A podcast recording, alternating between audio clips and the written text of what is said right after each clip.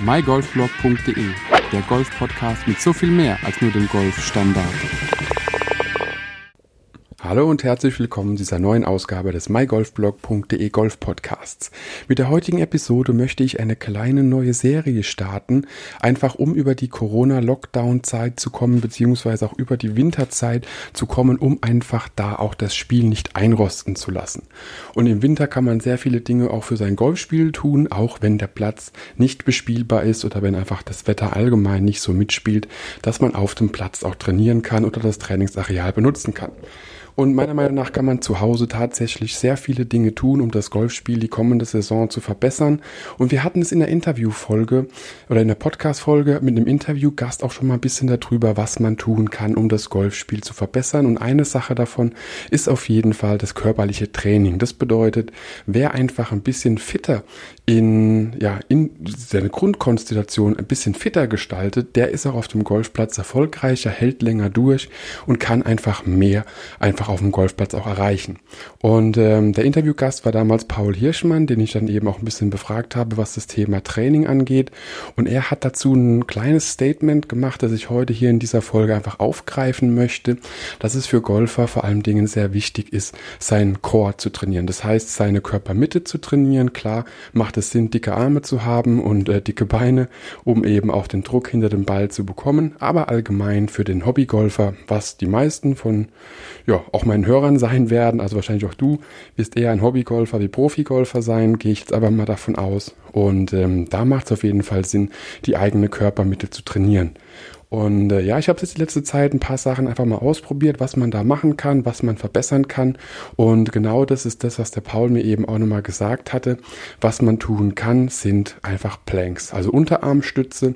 Und äh, das mag jetzt im ersten Moment ein bisschen seltsam klingen, denn Unterarmstütze ist ja quasi nur eine halbe Liegestütze, ohne dass man sich großartig hoch und runter pusht mit den Armen. Aber genau das macht's eben aus.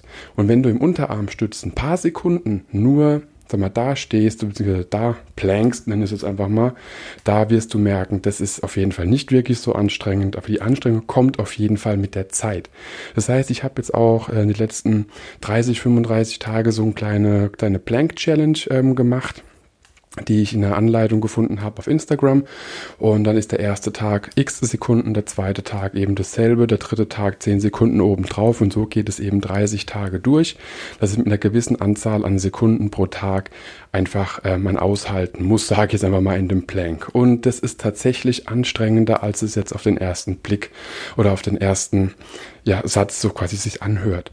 Und was ich dir anbieten möchte, ist unter den Show Notes verlinke ich dir auf jeden Fall einen kleinen Download-Link mit einer kleinen Übersicht, was du einfach in dein Programm oder dein tägliches tägliches Doing einbinden kannst, was diese Plank-Übungen angeht, ist ein bisschen angelehnt an den einen Instagram-Kanal, äh, von dem ich es habe. Und äh, es trainiert definitiv die Körpermitte. Ich habe jetzt auch gerade wieder zweieinhalb Minuten im Plank gestanden. Äh, mag für manche, die sehr sportlich sind, wenig erscheinen. Für mich, der wieder ein bisschen untrainierter geworden ist die letzten Monate, sind zweieinhalb Minuten definitiv ausreichend, um äh, ins Schwitzen zu geraten. Aber das ist genau so ein Punkt. Man muss ja auch ein bisschen den Körper herausfordern. Deswegen werden es morgen 2 Minuten 40 und dann eben äh, ein paar Tage später immer ein paar Sekunden obendrauf, also immer in 10er äh, Sekunden Schritten obendrauf, um einfach da ein bisschen auch den Körper neue Reize zu geben, bis es eben dann, ja, so lang geht, wie es geht. Ähm, wie lange ich das machen werde, muss ich dazu sagen. Ich hoffe natürlich bis zur nächsten Saison. Das heißt auf jeden Fall Monate. Aber ich werde auch irgendwann sagen, dass es gut ist, was die Zeit angeht. Also wenn ich irgendwann bei fünf Minuten Plank angekommen bin, dann wird es auch definitiv ausreichend für meine Zwecke sein. Aber das ist so eine kleine Übung, die dich durch den Winter bringen kann und dein Körpertraining einfach ein bisschen intensiviert werden kann, dass auch dein Körper insgesamt sich stärkt, um einfach in der nächsten Saison besser durchstarten zu können. In den nächsten Folgen werde ich einfach immer wieder mal ein paar Dinge vorschlagen, die du zu Hause auch machen kannst, sei es äh, Trainingstools, sei es Trainings per se. Einfach, dass du durch die kommenden Monate gut durchgeleitet wirst und gut ausgelastet sein wirst, um eben dein Spiel in der kommenden Saison einfach zu verbessern. Jetzt wünsche ich dir erstmal viel Spaß mit deinen Planks, wünsche dir ganz viel Spaß bei den verbleibenden Tagen und Wochen, die wir noch in diesem Jahr haben, die Golfbar sind. Und äh, ja, einfach bis zur nächsten Folge. Hau rein, bleib gesund und bis demnächst. Ciao, ciao. Wenn dir die Podcast-Folge gefallen hat, teile sie mit deinen Freunden, teile sie mit deinen Flightpartnern, gerne auch per Instagram, Twitter, Facebook oder per E-Mail. Gib mir dazu ein Feedback und bewerte die Podcast-Folge mit fünf Sternen, damit wir gemeinsam noch mehr Golfer erreichen. mygolfblog.de, der Golf-Podcast mit so viel mehr als nur dem Golfstandard.